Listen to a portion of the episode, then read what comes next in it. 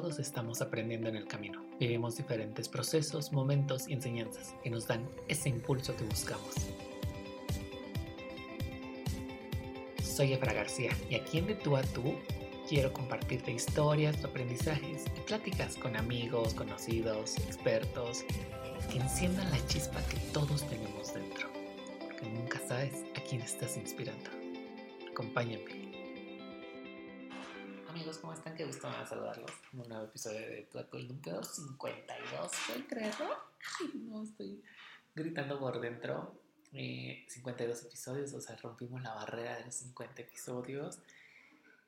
Y eso me tiene muy emocionado, la verdad es que compartir con ustedes, leer sus mensajes, es toda una aventura, me encanta la forma en la que el podcast los ha motivado, eh, los últimos mensajes cuentan sobre cómo algo tan chiquito puede también valer la pena y que se dan cuenta de eso, de la perspectiva que les cambia el escuchar las historias de alguien más.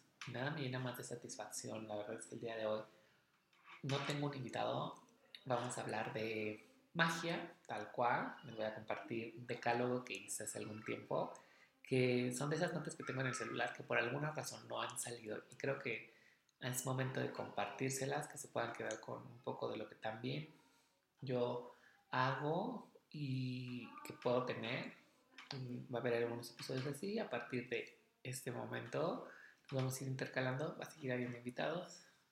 Pero por lo pronto quiero compartirles este decálogo que dice Crea tu magia. Son 10 puntos que igual les pueden inspirar a mucho. El primero dice, confía en tu instinto, porque no hay nada más poderoso que aprender a creer en ti y en lo que tú tienes para darle al mundo. Dos, encuentra a alguien que crea con la misma intensidad. Una vez que tú aprendes a creer en ti, es importante identificar quiénes están a tu alrededor, que en los momentos de bajón, los downs que puedas tener, haya gente que te recuerde lo importante que eres y lo grande que has hecho, la forma en la que te has construido, lo que has hecho, lo que has logrado, que todos necesitamos a veces ese apapacho. Tres, agárrate fuerte de las manos de tus compañeros o de la gente que te rodea. Al momento de crear tu red de apoyo, de establecerla, se vuelve sumamente poderoso tener a estas personas cerca de ti, a estos grandes compañeros de vida, socios, amigos, familiares, que te impulsen, que te recuerden tu grandeza. Porque sí, algunas veces también se nos olvida que somos seres humanos y no somos imparables ni indestructibles. Simplemente necesitamos regresar a nuestra casa, a nuestro interior, para volver a tomar fuerza. 4. Logra acuerdos de paz. Esto es algo muy importante en algún momento alguien me decía, la mejor decisión es aquella que te trae paz, aunque duela. Pero si alguna vez estás en esta encrucijada de no saber qué hacer con tu vida, con tus momentos con las personas, con tus relaciones, solo recuerda que te traería paz, que te da paz en este momento o que te podría traer la paz a tu vida y es la, esa es la mejor decisión que puedes tomar. 5. Las fortalezas de uno son las debilidades del otro. Y es que a veces cuando emprendemos o cuando estamos en alguna relación o eh, las amistades nos centramos a ver nada más lo malo del otro. Si nos pusiéramos a ver lo bueno, todo lo que pudiéramos reconocer que el otro puede hacer y que yo no, muchas veces nuestras relaciones cambiarían. Aprendamos a ver las fortalezas del otro, no como un símbolo de superioridad, sino como una forma de apoyo. ¿De qué manera yo puedo estar creciendo a través de lo que tiene esa persona? Y también que yo puedo aportarle a esta persona para que pueda seguir creciendo. 6. En los días difíciles, lo de menos es llorar. Y la verdad es que sí, así es. A veces necesitamos vaciarnos y las lágrimas son la mejor forma de hacerlo. llorar, el echarnos o, o guardarnos un momento para meditar, para pasear nuestra alma, nuestra cabeza, hasta quedarnos dormidos y amanecer, despertar en una mañana completamente diferente, limpia, y limpia toda esta niebla que puede haber en nuestra cabeza, esta bruma que a veces se vuelve tan densa en algunos momentos.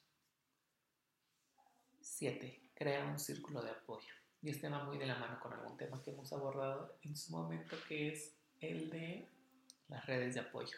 Nuestras redes de apoyo se componen de lo que nosotros queremos, de quien nosotros queremos, porque son relevantes para nosotros, son la forma en la que nosotros podemos sentirnos protegidos, seguros, confiados y se vuelven tan importantes. Es por eso cuidarlas, cuidarlas quien ingresa, quien son nuestra comunidad. 8. Capacítate en todos los lugares y todos los días. Busca aprender de todos, busca aprender todos los días algo nuevo, agradecelo, manifiéstalo y haz que esto se vuelva parte de tu dinámica. Por muy pequeño que parezca, todos los días estamos aprendiendo algo y todos los días estamos en un constante cambio y en una evolución constante.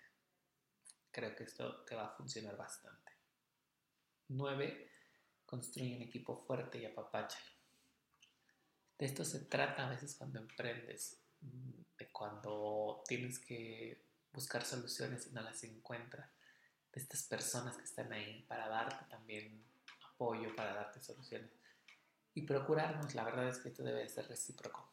Eh, el preguntar cómo están, de qué manera se sienten, qué problemas, qué les duele, qué podemos hacer, porque ellos van a estar también para ti en algún momento. Y la número 10, atrévete a ir por más. Atrévete a moverte, a mover tu mundo, a buscar nuevas posibilidades. No necesitas transformarte al 100% en un día. Lo puedes ir haciendo en pequeños pasos, ir cambiando rutinas, ir cambiando hábitos. La forma en la que te estás eh, hablando a ti mismo también es parte de esto.